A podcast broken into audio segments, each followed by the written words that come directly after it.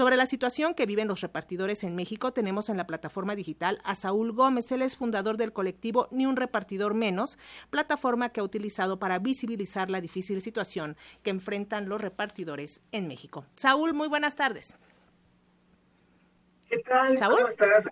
Hola, hola. ¿Me escuchas? Este, sí, sí, te escucho. Ah, yo no escucho a Saúl. Ay, ahí estamos, Saúl, gracias. Oye, Saúl. Hola, pues, a ti y a todo el auditorio de Radio Educación. Gracias, Saúl, por acudir al llamado de Radio Educación. Platícanos, eh, ¿cuál es la situación de los repartidores de plataforma en México? La situación sobre todo laboral, ¿qué tipo de relaciones laborales existen actualmente en nuestro país entre los repartidores y pues las decenas de, de restaurantes y la propia empresa, ya sea Uber Eats o otros servicios que hay también? Sí, claro que sí. Bueno, hay eh, nosotros, pues para empezar, pues no somos empleados de las empresas. Nosotros somos usuarios asalariados o bien, este, eh, pues bueno, somos eh, prestadores de servicios independientes. Y en este orden de ideas, pues bueno, nosotros, este, pues, podemos trabajar en multiplataformas y hacer y deshacer de los pedidos. Eh, ciertamente tampoco tenemos ningún tipo de prestación por parte de las empresas ni del gobierno.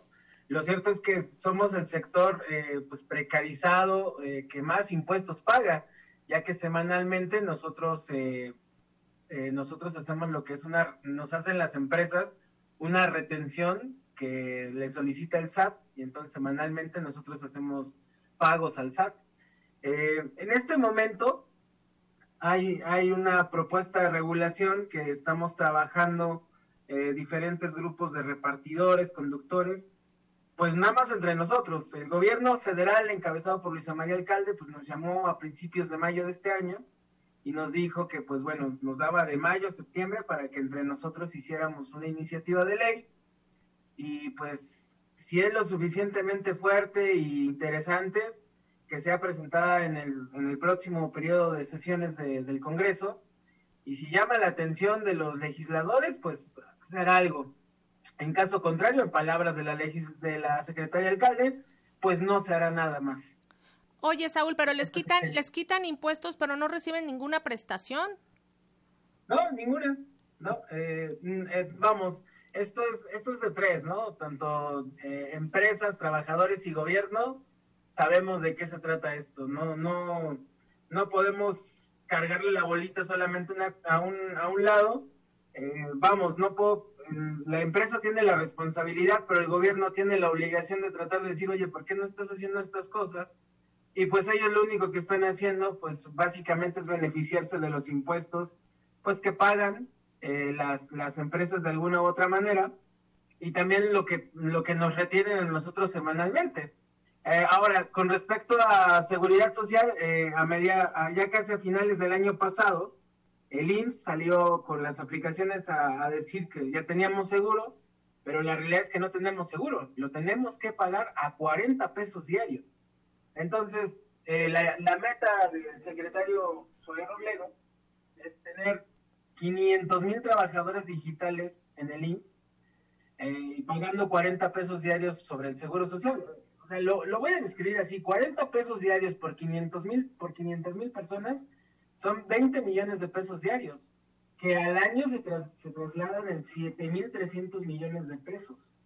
entonces, mejor que en vez de llamarlo un programa piloto, pues que lo llamen trabajadores digitales al rescate del seguro social no que por decirlo de una manera. Oye, Saúl, y, además, bueno, de todo el asunto de las prestaciones sociales, eh, sabemos que los repartidores enfrentan eh, graves problemas de violencia, eh, el peligro en las calles, los atropellamientos están durísimos. Apenas dabas cuenta de el 60 repartidor que pues fue atropellado en, en el Estado de México, creo. platícanos un poco y rápidamente cuál es la situación que enfrentan entre violencia y el peligro en las calles. Tenemos un, tenemos un conteo total desde que existimos de noviembre de 2018 a la fecha, que nos da un total de 170 compañeros fallecidos. De este total, 64 han muerto en el periodo de marzo de 2020 a la fecha. Y esto, esto significa que en, en pandemia han muerto más compañeros en hechos viales que de los que nos hayamos enterado por, por la COVID propia. Es un, es un hecho que hay una falta de cultura vial en, en la Ciudad de México, en donde pues, los automovilistas quieren tener siempre la preferencia del uso de la vía.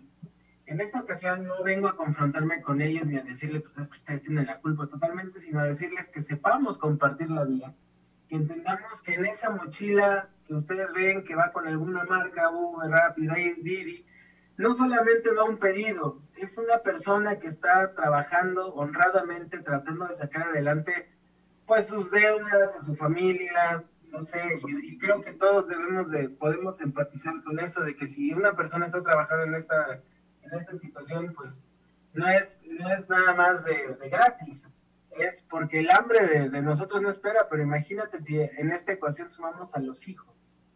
La necesidad y el hambre de los hijos no, te, te, vuelven, este, te vuelven mago, haces lo que sea por estas situaciones. Y también de eso, y también de eso se aprovechan las empresas, ¿no? De toda esta gran oferta de mano de obra de, de, repartidores que tenemos y las condiciones precarizadas en las que están. Precisamente por eso estamos buscando cómo buscar una, una legislación en la cual pues no se convierta en pollo rostizado a la gallina de los huevos de oro, sino que el oro nos caiga a todos. En otras palabras, buscar una legislación en la cual el modelo de negocios pueda continuar pero también que nosotros como trabajadores de plataformas podamos tener derechos, eh, porque obligaciones ya tenemos muchas, pero tener derechos y otras obligaciones seguramente que puedan hacer que estas situaciones ya no solamente se, se utilicen para beneficio de las empresas. Pues Saúl Gómez, fundador del colectivo Ni un repartidor menos, agradecemos muchísimo estos minutos con la audiencia de Radio Educación y si nos permite seguimos en contacto y vamos viendo cómo va avanzando este proyecto que están trabajando y para que se lo presenten a Luisa María Alcalde sobre la regulación del trabajo en, en, este, en las plataformas digitales de los repartidores. Muchísimas gracias a ustedes. Gracias, Saúl Gómez. Hasta luego.